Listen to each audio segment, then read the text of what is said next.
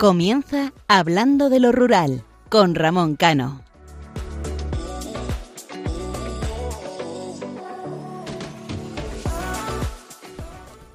Buenas noches, nuevamente nos encontramos con todos nuestros oyentes en Radio María, en el programa Hablando de lo Rural, un programa con el que recorrer toda la geografía de España, conociendo sus pueblos y el reto al que se enfrentan, como es la despoblación.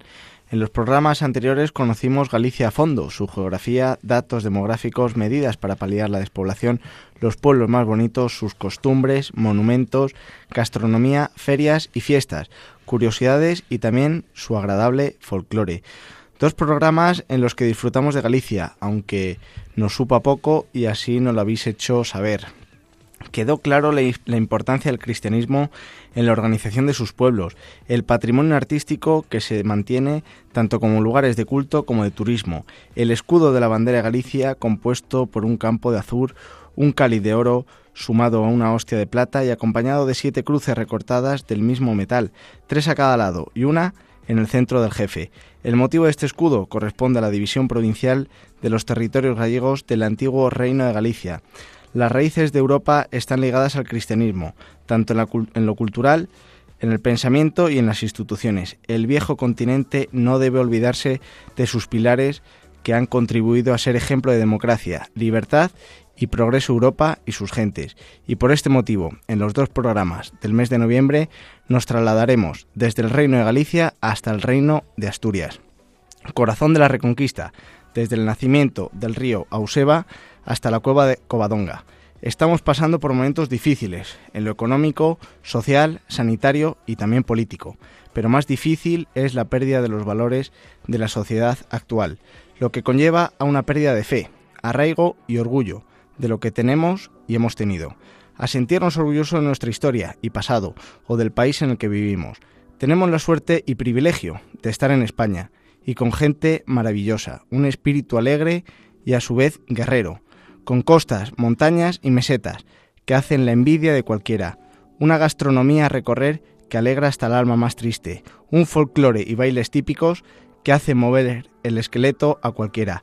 Sintámonos orgullosos de lo que somos, a lo que, a lo que pertenecemos y tengamos fe en lo que está por llegar. Les habla Ramón Cano y nos acompaña Isaac Palomares.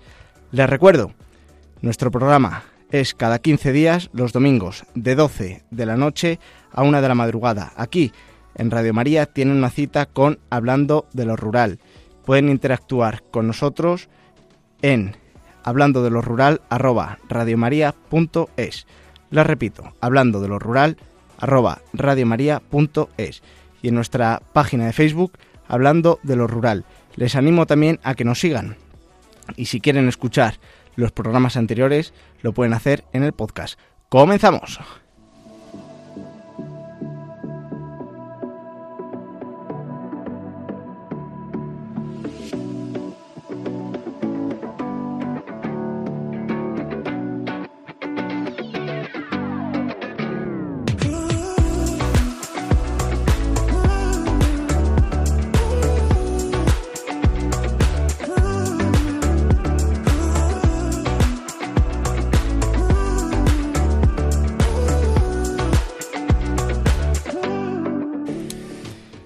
Isaac, buenas noches. Una vez más aquí en Hablando de lo Rural. Es un placer de verdad disfrutar de tu compañía, aprendizaje y también sabiduría. Buenas noches o buenas madrugadas. La verdad que estoy súper contento porque hoy es el tercer programa y ya tenemos muchísimos seguidores que aplauden esta iniciativa, Ramón. Te vuelvo a dar la enhorabuena, ya lo he hecho en los anteriores programas. Y la verdad que el mundo rural nos necesitaba y hemos llegado nosotros para poner nuestro punto sobre la I. Efectivamente, yo creo que el programa es de los dos. Esto fue una iniciativa de los dos, un, un proyecto de los dos. Eh, y ya no solamente radiofónico, sino también de, de, una cosa que nos encanta, que es el medio rural, el cual vivimos, disfrutamos y padecemos también sus, sus problemas, ¿no? Por lo cual, efectivamente, este es el tercer programa. La gente que nos ha escrito la ha encantado. Eh, nos echaron un poco la, esa culpa o esa falta de, tiempo en, el en los dos programas anteriores de, Galicia, pero bueno, tendremos tiempo de volver sobre esa magnífica tierra, ¿no?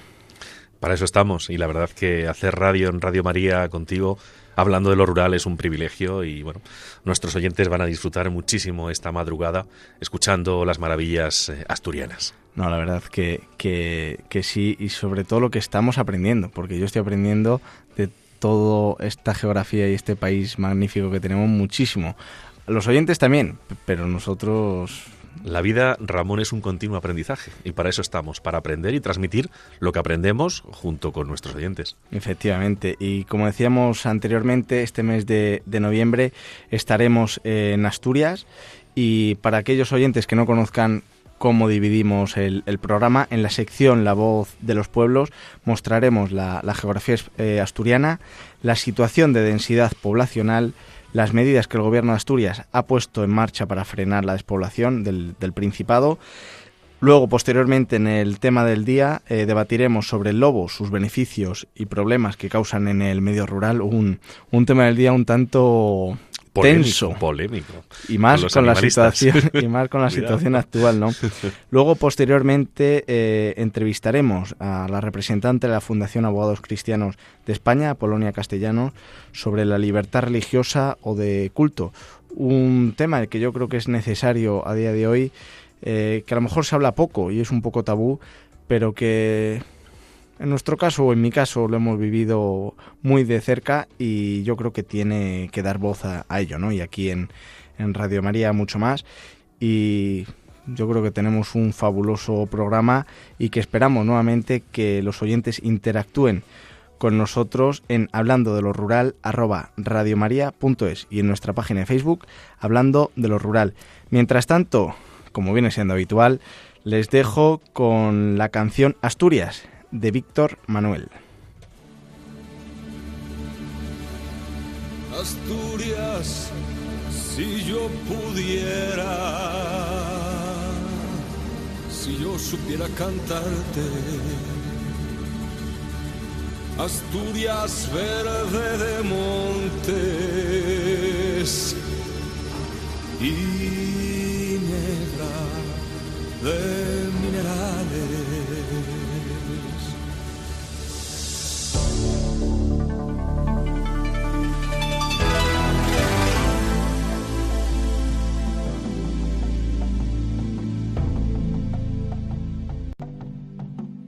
Soy un hombre del sur, polvo, sol, fatiga y hambre.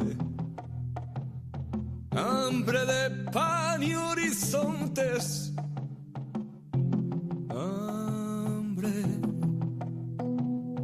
bajo la piel resecada, ríos sólidos de sangre y el corazón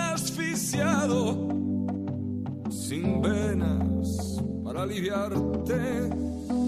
Los ojos ciegos, los ojos ciegos de tanto mirarte, sin verte Asturias lejana, hija de mi misma madre Dos veces dos has tenido ocasión para jugarte la vida en una partida y las dos te la jugaste. ¿Quién derribará ese árbol de Asturias ya sin ramaje? Desnudo seco su raíz entrañable que corre por toda España, crispándonos de coraje. Mirad, toreros del mundo, su silueta recortarse contra ese cielo impasible vertical inquebrantable, firme sobre roca firme, herida viva su carne.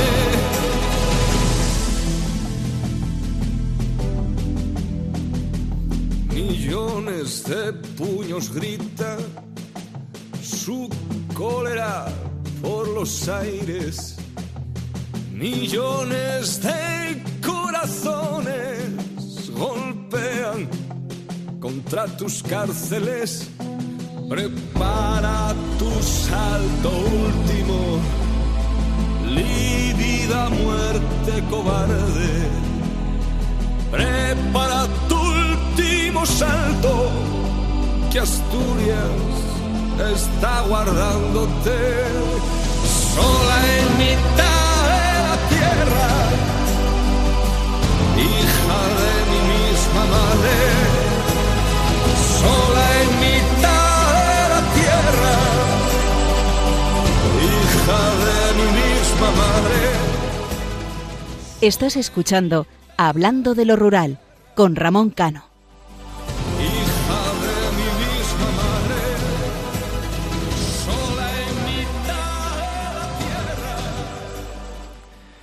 Vaya canción emblemática, Isaac, ¿eh? Canción guerrera, ¿eh? Muy Para estas horas de la madrugada, ¿Sabías, muy cañera. ¿Sabías que es una de las canciones que, aparte de la Santina, que en Asturias más cariño le tiene la gente? Lógico. Es que es bonita, ¿eh? A estas horas de la noche, Lo alegra. veo cantando a nuestros oyentes ahora mismo, ¿eh? Sí, sí. bueno, pues esta canción es un poema de Pedro Garfias Zurita, poeta de la generación del 27.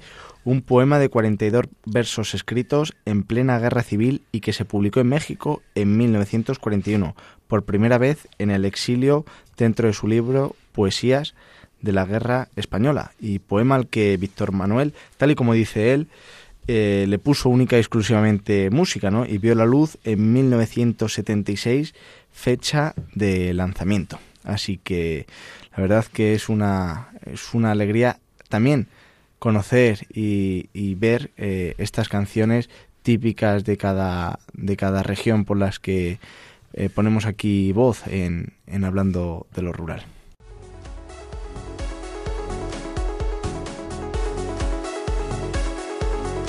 La voz de los pueblos.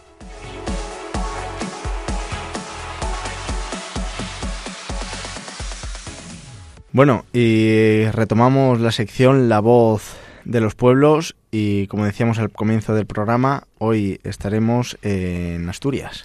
Así es, así es, Ramón. Asturias es una de las comunidades autónomas uniprovinciales que, que tiene España. Eh, también se le conoce como Principado de Asturias. Eh, este nombre lo recibe por razones históricas al ostentar el heredero de la corona de Castilla y por extensión de la corona de España.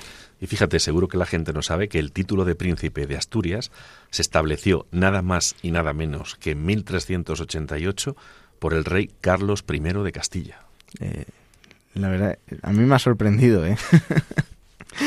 Esto es un programa de hablando de lo rural, pero también de temas históricos y, como no, España es que está llena de historia. El término Asturias recibe el nombre de sus pobladores, los astures, primitivos habitantes de orillas del río Astura. Y la bandera del Principado de Asturias está formada por la Cruz de la Victoria en amarillo, sobre fondo azul. De los brazos de la cruz cuelgan las letras griegas alfa en mayúscula y omega en minúscula, cuyo significado es principio y fin. Con esta bandera, Pelayo o don Pelayo venció a los moros.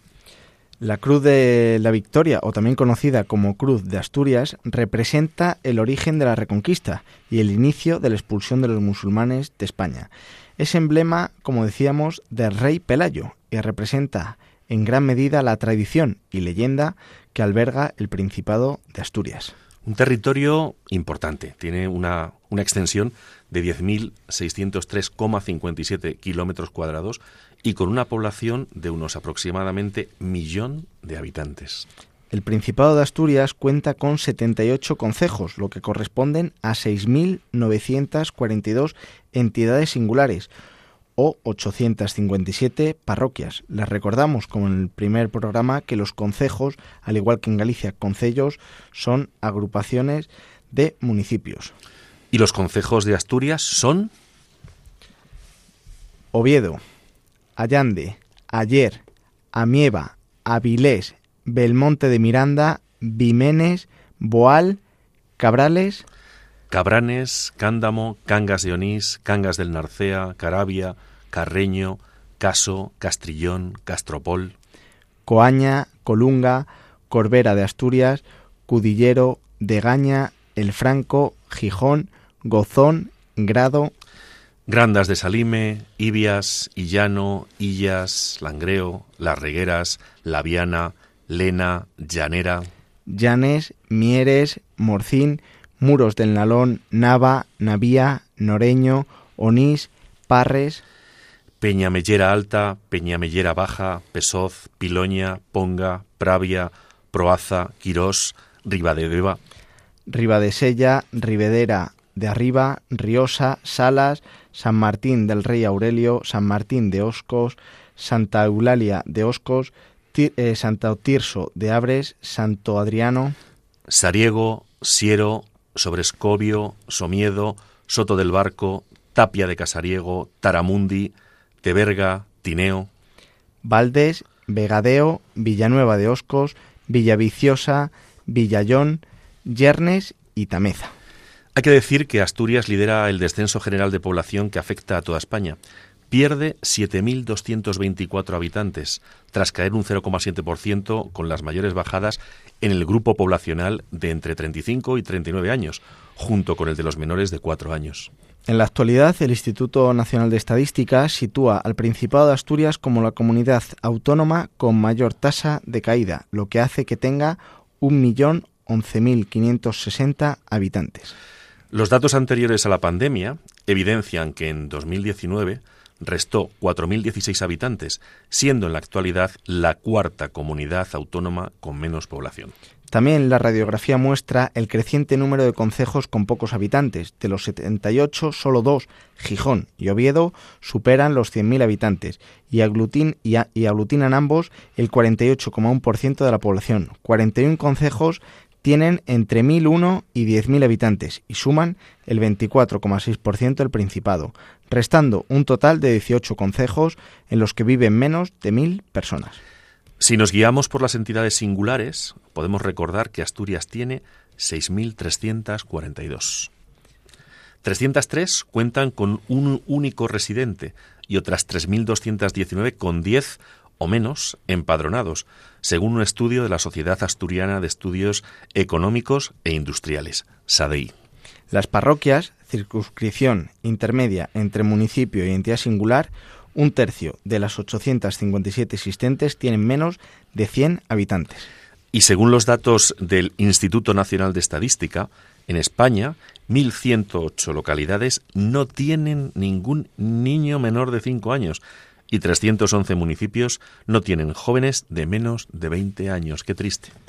La verdad que volvemos otra vez a lo que pasó en Galicia. Datos preocupantes y veremos adelante si realmente la Administración se preocupa o no se preocupa. Como decíamos en el primer programa, la despoblación no solamente es la pérdida de habitantes, sino todo lo que ello conlleva en aspectos ambientales, sociales y ahora que se habla mucho de economía, también económicos. Les recomendamos, Ramón, a nuestros oyentes escuchar el podcast del programa emitido el 9 de octubre eh, de este año y que tienen a su disposición en la página web de Radio María. En ese podcast eh, comentamos esos aspectos ambientales, sociales y económicos para que la gente se dé cuenta que realmente no es que un pueblo se cierre, no, no, esto va mucho más allá y tenemos, o creo que la administración debería tomarse la despoblación, el medio rural, los pueblos y sus gentes muy en cuenta, ¿no? Eh, la situación por la que atraviesan los pueblos de España es tan preocupante que el propio rey de España, hace unas semanas, Su Majestad Felipe VI, en su reciente visita a Somiedo, animó a los jóvenes a quedarse en los pueblos y luchar por su futuro. De hecho, eh, Ramón, el Principado de Asturias ha puesto en funcionamiento unas medidas fiscales para frenar la despoblación, que van a beneficiar a 2.500 núcleos rurales de 50 concejos con unas exenciones aproximadas de un millón de euros. Hablaremos más adelante de esas medidas, ya que en la actualidad no tenemos más datos de, de las medidas que está tomando el gobierno de, de Asturias, eh, debido a que se están, ahora en la actualidad es cuando se están debatiendo eh, de cómo combatir la, la despoblación. De hecho, la situación asturiana es un claro ejemplo de cómo la administración pública no se ha tomado en serio y en ocasiones se sigue sin tomar en serio la despoblación. Asturias, queridos oyentes, no cuenta con una ley para revertir la situación demográfica y ante los datos mencionados anteriormente, vemos que llega muy tarde para tomar medidas fiscales y legales que incentiven la vida en los pueblos. En el segundo Congreso Nacional de Despoblación en el Medio Rural, organizado en Huesca el 22 de junio de 2017, la Federación Española de Municipios y Provincias, la FEM, ya alertó que 5.000 ayuntamientos están condenados a desaparecer. Recuerdo que en España hay 8.131 municipios. Eh, y estos 5.000 ayuntamientos que están condenados a, desaparecer es por la pérdida eh, constante de población y puso encima de la mesa 12 medidas para combatir la despoblación en Asturias. Vemos que desde 2017 hasta el año 2021 el gobierno de Asturias y si hay algún oyente que tenga otra información adicional les recuerdo que pueden interactuar en hablando de lo rural arroba radiomaria.es no ha puesto ninguna medida ni fiscal eh, ni, ni, de retribución, ni siquiera una ley, como pasó con, Galicia, para revertir esa drástica y peligrosa situación en la que se encuentra el Principado de Asturias. Eh, y siempre lo hemos dicho, lo diremos y lo defenderemos. La administración local, la provincial, o en este caso la autonómica, tiene que ser la que haga de portavoz del Gobierno de España, a la vez que trabaja con las herramientas que tienen para frenar el avance de esta epidemia llamada despoblación. Es una pena ver cómo Asturias, esa tierra gloriosa y querida, eh, comenzó una sangría poblacional de la que por el momento no se encuentra en la agenda política asturiana. Eh, esperamos que esto cambie, a no tardar mucho, porque, como bien decimos, las medidas y acciones no se cuentan por años, sino por legislaturas. Y una legislatura, como bien saben todos ustedes, una legislatura perdida, son pueblos que se cierran con su historia, el patrimonio, vidas, sueños, ilusiones apagadas.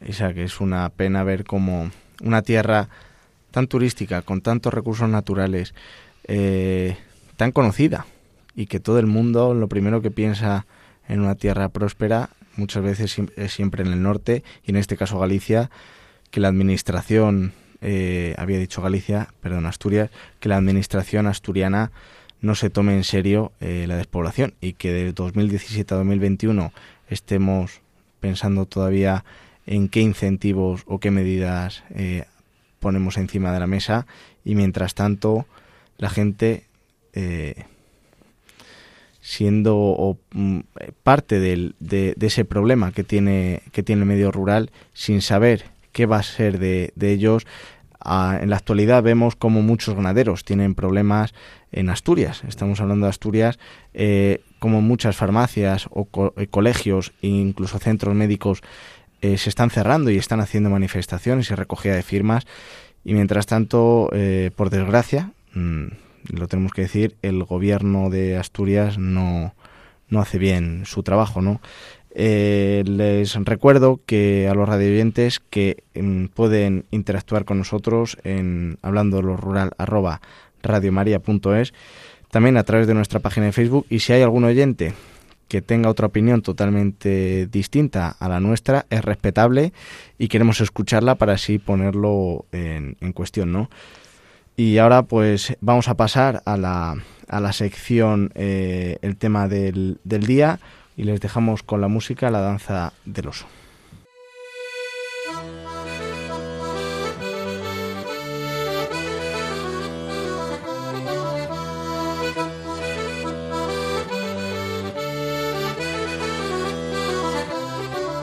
El tema del día.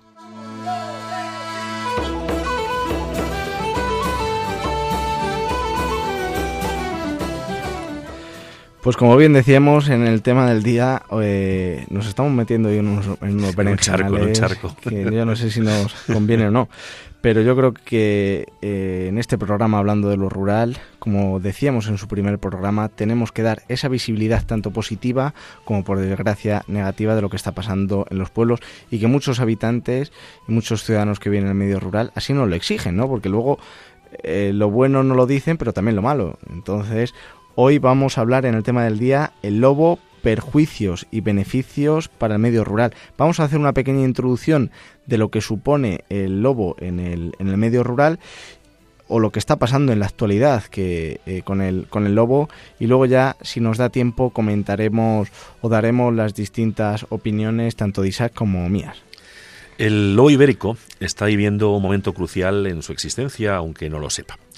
El Ministerio para la Transición Ecológica ha propuesto aumentar su protección, lo que implicaría que no se podría cazar a la especie más que de forma excepcional en toda España, algo que ahora solo ocurre por debajo de la frontera del Duero.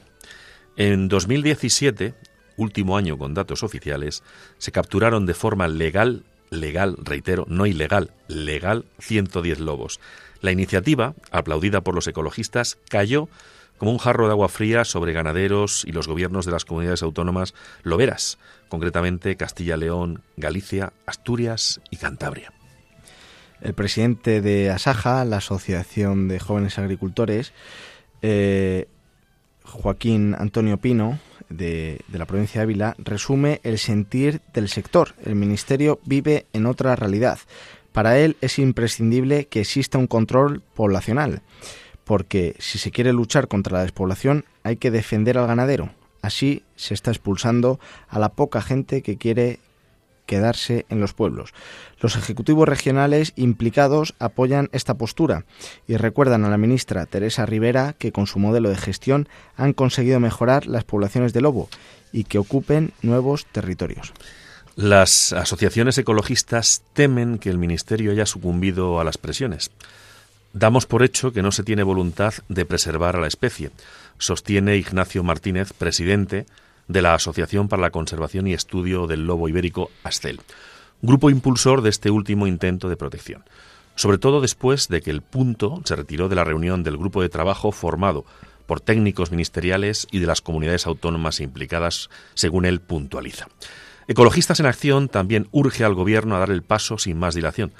Teresa Rivera tiene en sus manos lograr que en España se dejen de cazar lobos legalmente, se abandonen los controles letales e inútiles para reducir los ataques al ganado, además de lograr la necesaria coexistencia entre lobo y ganadería, según ellos sostienen. José Ramón González, dueño de 50 vacas que pastan en el municipio de La Mezquita, en la provincia de Orense, en el límite con Zamora y miembro de UPA, es uno de esos ganaderos habituados a la presencia de lobo, que no está de acuerdo con el cambio de rumbo en la gestión de la especie. Lobo tiene que haber, pero controlado porque si no se acabará con la ganadería extensiva. Y no estoy hablando de exterminar ni extinguir. Eso es lo que comenta José Ramón González sabe que es necesario cuidar al ganado lo posible, porque no es fácil. Tiene mastines que, que, nos dan la vida. Somos tres ganaderos con seis perros y procuramos tener las vacas cerca unos de otros. También ponen vallas electrificadas, pero son dos kilómetros y con que haya una rama que caiga encima de... se acabó. El año pasado sufrió cuatro ataques y cobró tres indemnizaciones, pero me dan 300 euros y el coste de un ternero son 600. Como vemos, eh, lo que comenta José Ramón González, que es eh, ganadero, tienen todas esas medidas que llaman eh, de o para intentar evitar los ataques de lobo, pero no son suficientes. Y el programa lo dice al final muy claro. Le dan 300 euros por un ternero que realmente vale 600. Es decir, está teniendo una pérdida del 50%, ¿no? Así es. El Ministerio ha asegurado al diario El País que continúa adelante con la intención de incorporar al cánido en el listado de especies silvestres en régimen de protección especial, LESPRE, como lo está al sur del Duero, lo que de hecho limitaría su caza a permisos especiales. Un portavoz ministerial explica que el miteco actual, de conformidad con el criterio de dictamen del Comité Científico de Flora y Fauna, emitido en 2019 a petición de Astel, recomienda incluir a la especie en el LESPRE debido a la importancia como patrimonio cultural, científico, así como los servicios ambientales que produce la presencia de la especie en los ecosistemas rurales. El comité rechazó, sin embargo, la introducción del lobo en el catálogo español de especies amenazadas en la categoría de, vulnerable, porque los datos aportados por Ascel sobre el área de distribución de la especie a principios del siglo XX no es concluyente y es imposible, saber cuándo o cuánto se ha reducido la población desde ese momento. El tema del lobo, Isaac, es un tema problemático, ¿no? Eh, sobre todo en el medio rural y a lo mejor desde las grandes ciudades o, desde la urbe no se conoce ese cuál es ese problema, ¿no? Porque muchas veces, y yo he sido de los primeros que, que fui al, al observatorio que tienen en Zamora del lobo ibérico, y la verdad que me sorprendió porque no se explicaba muy bien eh, tanto la importancia que tiene el lobo en el medio rural, en tema de control poblacional, como los daños y perjuicios que tiene el ganadero, ¿no? Muchas veces nos pensamos o la gente se piensa que con que aumentes una valla a dos metros tiene suficiente, pero como bien decían los ganaderos, ¿qué pasa con todas esas extensiones de hectáreas, hectáreas y hectáreas? ¿Cómo se cierra eso? En la ganadería extensiva estaría en su en declive totalmente, más de lo que está actualmente, ¿no? Y quiero dar una cifra, ¿no? Que lo que dicen es que de, entre 2012 y 2014 se estimó que existían 297 manadas de lobo. Eh, quiero recordar que esas manadas de lobo suelen tener un número de en, torno a unos 7 a 11 ejemplares. Eh, vamos a hablar en este pequeño ratito de tiempo que nos queda antes de, de empezar con la entrevista, por qué es importante el lobo ibérico. Eh, en, el control, en el control poblacional, pero también esas reivindicaciones justas que, que hacen los, los ganaderos. Eh, si quieres, Isaac, te comento un poquito y, hacemos un, un, pequeño debate, sobre todo para que el radio oyente o el oyente Eh, lo tenga claro. El lobo es una especie efectivamente que durante muchos años se le conocía como que era una limaña y, incluso se daban recompensas eh, por todo ello y en Zamora, en León, todavía quedan historia viva de, de, esos tiempos pasados, que ahora muchas veces es, es eh, ruta turística. Eh, en la actualidad el lobo eh, tiene muy pocas, las 297, seguramente sean alguna manada más, con unos 2.000, 2.500 ejemplares catalogados en España, ¿no? ¿Qué es lo que está pasando a la ganadería?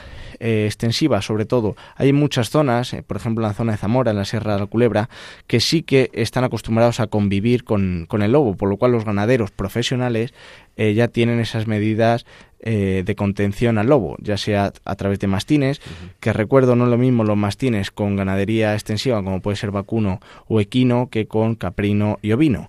el ovino y el, y el caprino, es decir, oveja y la cabra, muchas veces son eh, más manipulables eh, de, o de adaptabilidad del mastín, cosa que con el vacuno el equino eh, no van tanto en rebaño, sino que van un poco más por grupo, por lo cual muchas veces los perros es complicado em, que se adapten a o que estén constantemente con, con todas las cabezas de ganado. Había un, un ganadero en Soria, en extensivo, de de ovino que lo que decía era que si una manada de lobos cuenta con 11 ejemplares, esto es como un equipo de fútbol. Tienes a 11 jugando, pero tienes que tener una reserva en el banquillo, por lo cual tendrías que contar rápidamente no con 11 mastines, sino a lo mejor con 15 o 20 mastines. El, para que el que no conozca, el mastín está el mastín español de trabajo y el meo, el mastín español oficial. El meo es esto también es otro debate importante. El meo es un, un mastín eh, de concurso que por lo general no sirve para, para trabajar y el mastín español de trabajo es un mastín ganadero acostumbrado a, estar con el ganado mucho más ligero, no es tan pesado que también ahora con el tema de la ley que quieren impulsar eh, de bienestar animal veremos a ver qué pasa con ese mastín ganadero y los ganaderos temblando están, ¿no?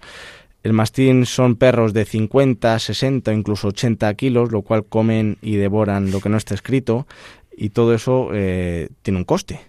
Y lo que muchas veces dicen los ganaderos es, de acuerdo, porque sí que es verdad que al fin y al cabo el ganadero es una especie a extinguir, por desgracia, pero noble, eh, fuerte y con unos conocimientos que a muchos de las ciudades se sorprenderían, sobre todo ya no de las ciudades, sino estos ecologistas de salón y subvención, ¿no? Y perdónenme la expresión, pero muchas veces es la realidad, ¿no? El ecologista no es aquel que no ha pisado el campo quitando los fines de semana, sino el ecologista es aquel que realmente vive, siente y, le gusta el campo en todos sus aspectos, estemos o no de acuerdo, pero por lo menos lo conoce, ¿no?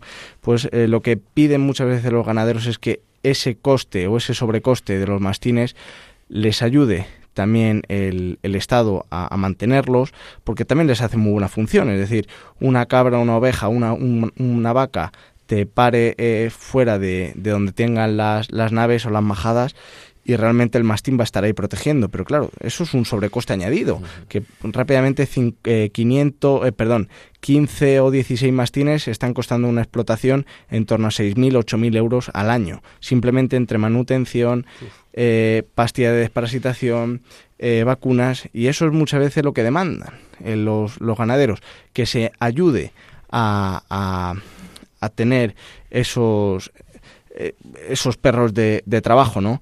Luego también otra de las medidas que, que los ganaderos en muchas ocasiones demandan es la ayuda también para cercados. -huh. Hay muchas fincas que, que, son que tienen a lo mejor 300, 100, 200 o 500 hectáreas. Estamos hablando de que son extensiones muy grandes y a eso tienen que, que ayudarles. Eh, tampoco están pidiendo yo creo que tanto. Y luego, por supuesto, como bien decía el, el, el, ganadero anterior, José Ramón González, que si un ternero, a pesar de que la administración está, está obligando a tener seguros mm. contra el lobo, si un ternero vale 600 euros, que mínimo que te paguen 750, no 300. Esto estamos hablando en vacuno, pero si nos vamos, por ejemplo, a ovino o caprino, ya no solamente son las bajas que te pueda causar el lobo, sino también todos los estragos de abortos, etcétera, etcétera, mmm, que yo creo que al fin y al cabo no se puede ahogar más a los ganaderos o a los agricultores. Recordamos que el precio que se le está pagando a los ganaderos eh, son precios de hace 50 años, ya sea por un cabrito, ya sea por un cordero, ya sea por un ternero. Entonces, por favor, señores de la Administración o de, en este caso del Ministerio, de transición ecológica no ahoguen más a los ganaderos. Y ahora vamos a ir al punto del por qué realmente es importante el lobo. Si se sabe gestionar bien, el lobo al fin y al cabo en muchos territorios el corzo o el jabalí son especies que no tienen depredador, por lo cual lo único que hace el lobo eh, sería un control poblacional. Recordamos que eh, los, el, el, corzo o el venado muchas veces son eh, transmisores de, de, enfermedades y lo que provoca son los vacíos ganaderos. ¿A qué me refiero con vacíos ganaderos? Que si un, una, una ganadería, una explotación de caprino o vino diera positivo en tuberculosis, tal y como está la normativa actual, eh, con un positivo que dé por parte de la Administración, tendrían que hacer un vacío, es decir, tendrían que quitar todas esas cabezas de ganado. ¿Qué conlleva quitar todas esas eh, cabezas de ganado? Mm, pues que el ganadero tiene que empezar de nuevo, ya no solamente comprando todas esas cabezas nuevas, sino adaptándolas y que el ganado, por supuesto, también se adapte al, al propio ganadero. Yo creo que los puntos son sencillos, lo único que ambas partes, dejando a un lado a los ecologistas, eh, se tendrían que sentar encima de la mesa administración y ganaderos para que pongan en, en, en común los, los, puntos y yo creo que así las, las, organizaciones agrarias y todos llegaríamos a un buen consenso. No creo que sea tan complicado. Unos demandan una cosa, otros demandan otra. Es cuestión de sentarse, hablar y negociar. Repito, dejando a un lado eh, al, a los ecologistas. Había una, una, serie de televisión, tú que eres muy joven, eh, que es El hombre y la tierra, con Félix Rodríguez de la Fuente, que murió, fíjate, en el año 81. Yo no sé el año que naciste tú, Ramón, creo que te pilló.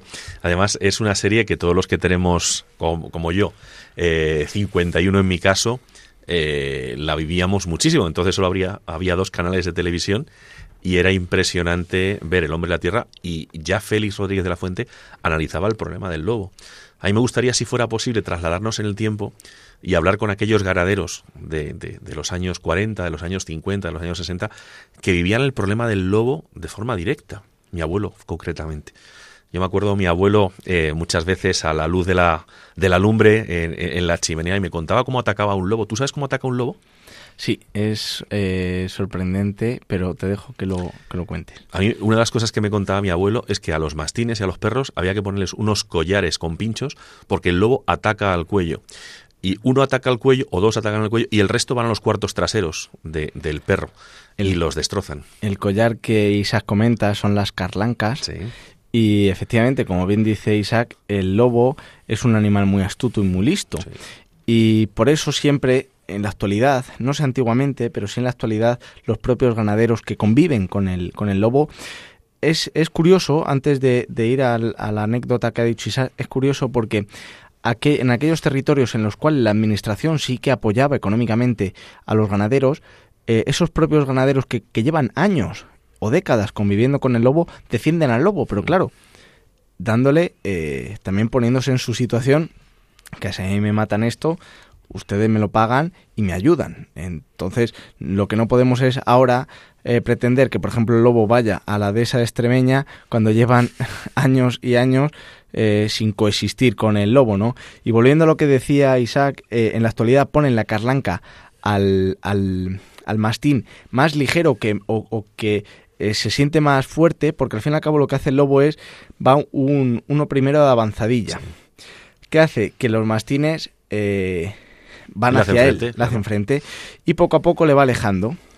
Y eh, llega la manada de lobos, porque los lobos sí que trabajan conjuntamente en, equipo, y se hacen con él. Entonces, por eso muchas veces los ganaderos, y seguramente si viajan lo verán, como los ganaderos por la noche cierran encercados o con teleras eh, al ganado, porque de esta manera, el, el, si viene una, una manada de lobos, los, eh, el ganado se mantiene ahí y los mastines un buen grupo de mastines puede proteger o puede estar tanto dentro de los cercados como trabajando por fuera. De esta manera lo que hace es que el ganado esté quieto y no se va cada uno por su lado. Pero efectivamente el lobo es, es una especie de las, de las más desconocidas dentro de, de, la, de la fauna silvestre de España, pero también eh, que no tiene esa simpatía en, todos los sectores, muchas veces por desconocimiento y también porque la administración, hoy no vamos a meter demasiado con ella, pero en la realidad no tiene la, la suficiente mano izquierda con, con aquellos sectores que realmente viven eh, de lo que es en este caso el sector primario, que es eh, la, la ganadería.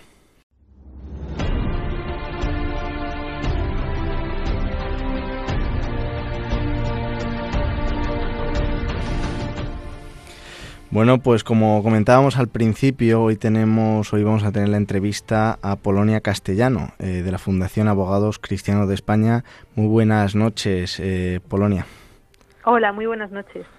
Bueno, pues para nosotros aquí en Hablando de lo Rural y en Radio María es un orgullo tener este tipo de organizaciones, eh, ya no solamente que defiende esa cristiandad y que está batallando judicialmente por todo lo que es nuestro, eh, sino también que da voz a tantísimos eh, cristianos, a tantísimos católicos, eh, en lo que muchas veces se cohibe ¿no? o, se, o se prohíbe, como queríamos hablar contigo, de esa libertad religiosa y de culto. Exactamente, sí pues eh, la verdad es que estamos eh, muy amenazados y sí que tengo que decir que en parte la culpa es nuestra, porque cuando empezaron a, amedrentarnos, a arrebatarnos nuestros símbolos, pues nos quedamos callados. Y por supuesto que hay que ser pacífico, pero yo creo que eh, somos ciudadanos, tenemos derecho a ser iguales, igual que todos y eso lo consagra la Constitución en el artículo 14 y tenemos derecho a que se nos respete, se nos respete por ser católicos, se nos respete por ser cristianos, se respeten nuestros símbolos, se respeten nuestras creencias, se respeten nuestros derechos y es lo que pedimos, que se respeten nuestros derechos. Para nosotros eh, ponerle otra mejilla está muy bien, pero para nosotros ponerle otra mejilla significa no desistir y no dejar de reclamar lo que es nuestro y que además creo que es necesario porque a lo mejor hemos dejado que, que nos silencien, hemos dejado que nos callen y no hemos hecho nada. ¿Y tú crees, Polonia, en, este programa, en Hablando de lo Rural, muchas veces damos voz a, a todas aquellas eh, pueblos y, personas que viven en, el medio rural? ¿Crees que en la actualidad esa libertad religiosa se está viendo coaccionada también en los, en los pueblos eh, a día de hoy aquí en España? Por supuesto. Eh, mi familia es, es, de pueblo, además, de un pueblo de Zamora. Estoy orgullosísima de mis raíces, de las raíces de mis padres, de las raíces de mis abuelos. Y, por supuesto, que se está viendo amenazados, porque las raíces, la tradición, es lo que forma parte de, de, nuestro, de nosotros mismos, ¿no? De nuestra historia.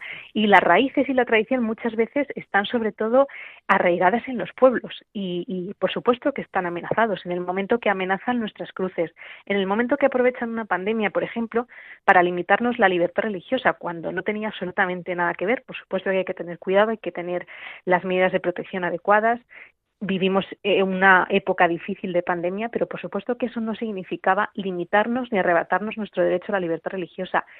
Yo creo que los pueblos son un reducto de nuestras tradiciones, de nuestras raíces, que en el fondo es la cristiandad, porque las raíces de España están basadas en la cristiandad y eso lo quieren lo quieren eliminar y quieren reescribir la historia, ¿no? Entonces, por supuesto que están amenazados, por supuesto que están amenazados los pueblos, todas las personas que viven que además cada vez están más desamparadas, yo creo, y por supuesto que tenemos, yo creo que eh, pugnar por lo que es nuestro, pugnar por nuestras raíces, por nuestra tradición, por nuestra historia, que nos, a mí me parece fundamental. Por ejemplo, el, hace muy poco, el Día de los Santos, yo estoy acostumbrada a ir a visitar las, las tumbas de mis abuelos y poner flores, a ir a misa y después hacemos buñuelos y, y esa es la costumbre que nosotros tenemos. Ahora nos pretenden suplantar nuestras tradiciones, nuestras costumbres, que están arraigadas en la cristiandad, por eh, cosas que están importadas de Estados Unidos o de América o donde sea, pero que el fin último es quitar estas raíces cristianas y es que olvidemos estas raíces cristianas que yo creo que son lo más importante que tenemos los españoles. Polonia, buenas noches, soy Isaac Palomares, encantado de saludarte. Yo voy a hacer una, una, comparación a lo bestia, me lo vais a permitir, tanto Ramón como tú. Esto es como cuando en España, hace ya años, se introdujo eh, el cangrejo de río americano y se fue comiendo poquito a poquito a nuestros cangrejitos autóctonos de España. Y es triste, Polonia, ver cómo otras confesiones pues eh, se las intentan implantar en España atacando con, con nuestra tradición cristiana, con nuestra religiosidad.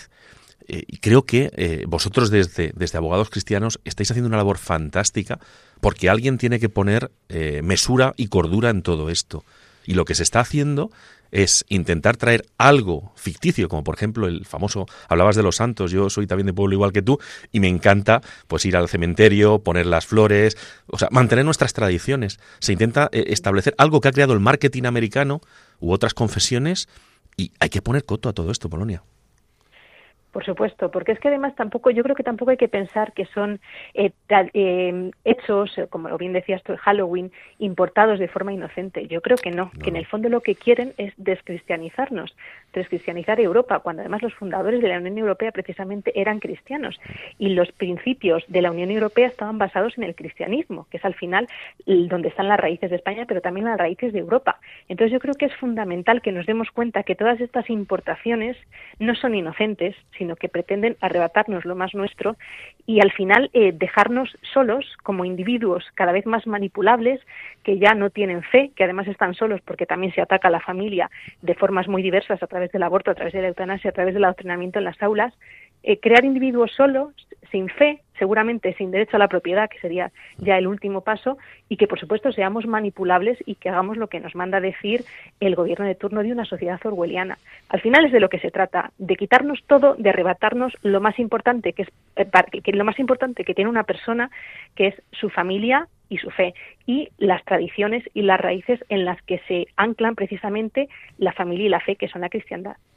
Polonia, en este, en estos minutitos que estabas hablando, parece que hubieras estado aquí en los tres programas que llevamos en Hablando de lo Rural, porque comentábamos la importancia de la cristiandad eh, a nivel europeo o de la actual Europa, eh, el arraigo eh, que realmente mm, ya se está perdiendo, por desgracia, con, con, con la despoblación. Y, y, yo te voy a hacer una pregunta en estos dos minutitos que, que todavía tenemos de entrevista. Eh, ¿Qué crees fundamental e importante que debería hacer la sociedad actual y sobre todo el medio rural para no perder esa fe, esas tradiciones, ese arraigo y mm, tú como representante de abogados cristianos, ¿qué recomiendas a aquellos que vean eh, sometida o coaccionada esa libertad religiosa? ¿Cómo pueden actuar? Yo creo que lo primero es que estas tradiciones que para mí son tan maravillosas, hablábamos de los santos, pero yo eh, recuerdo estar en el pueblo con mis abuelos, no teníamos televisión, había una televisión en el pueblo donde veíamos todos juntos el 1, 2, 3, y son los recuerdos más felices que tengo de mi infancia. Entonces yo creo que esta felicidad, esta infancia, esta inocencia que muchas veces teníamos los que los niños que hemos vivido o que han vivido nuestros abuelos en pueblos y que íbamos ahí, yo creo que es importante que todas esas tradiciones, toda esa inocencia, todo eso se lo vayamos transmitiendo a las, a las futuras generaciones, a las nuevas generaciones. Yo creo que es importantísimo que son tradiciones muy importantes, que son tradiciones maravillosas, además, yo creo que eso hay que transmitirlo a nuestros nietos, a nuestros hijos, a nuestros sobrinos, eso hay que continuarlo transmitiendo. Y luego, cuando nos las quieran arrebatar, lo primero es darnos cuenta de que nos quieren arrebatar algo que es precioso, que nos quieren arrebatar eh, nuestras raíces y yo creo que eso no tenemos que permitirlo. Es decir, nos están tocando lo más nuestro y yo creo que eso tenemos que, que por lo menos protestar, por lo menos denunciar, por lo menos hacer algo, siempre por las vías legales, siempre de forma pacífica, pero que la ley nos ampara y la Constitución nos ampara. Y, por supuesto, poner la Fundación de Abogados Cristianos al servicio de todos los oyentes para que si alguien le quiere arrebatar sus símbolos, sus tradiciones, bueno, la vida ya, incluso, ¿no? Con el aborto y la eutanasia, pues por supuesto que se ponga en contacto con nosotros, porque para nosotros no hay mayor eh, regalo que levantarnos todas las mañanas para defender la vida desde la concepción hasta el fin natural, la familia y la libertad religiosa. Pues Polonia Castellanos, representante eh, de la Fundación Abogados Cristianos de España, muchísimas gracias por estar aquí en hablando eh, de lo rural en Radio María y esperemos contar con tu presencia en más programas. Pues será un placer. Muchísimas gracias a vosotros. Un saludo. Un abrazo, Polonia. Gracias. Gracias. Escuchas Radio María. Esto es Hablando de lo Rural, un programa de Ramón Cano.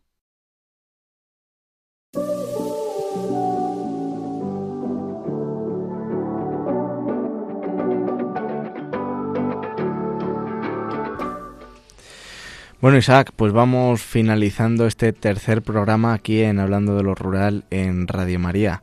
Eh, nuevamente queremos eh, comentar a nuestros oyentes que siempre en el primer programa del mes eh, solemos ser un poco más negativos, aunque, aunque realmente no es negativos, es realistas para que sepan cómo se encuentra en este caso la comunidad autónoma de Asturias, cuáles son sus datos. Luego ya en el próximo programa de aquí a 15 días hablaremos o seremos algo más positivos, como puede ser la gastronomía, las casadielles, habrá que hablar de las casadielles dentro de dos semanas. Por supuesto, y también de esos pueblos magníficos que tiene Asturias, ese recorrido turístico que, podrán hacer, las tradiciones, lo que comentamos al principio, Asturias es conocido eh, ya no solamente por esos paisajes verdes, sino también por su gastronomía.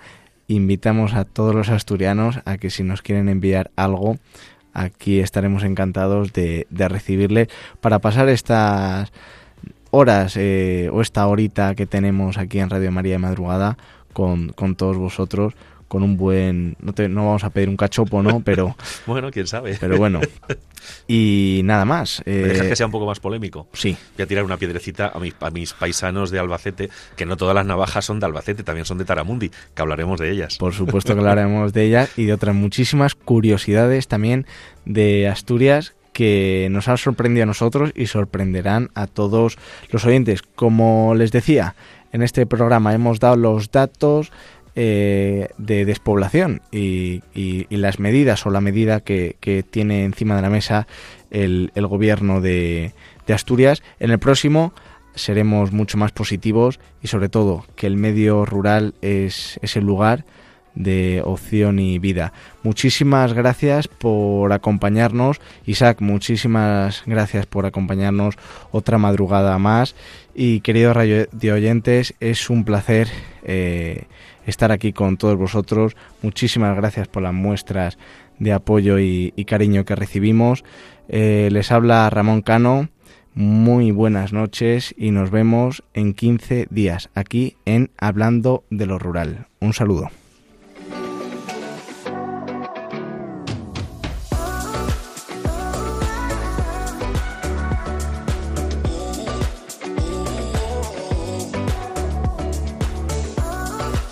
Han escuchado en Radio María Hablando de lo Rural con Ramón Cano.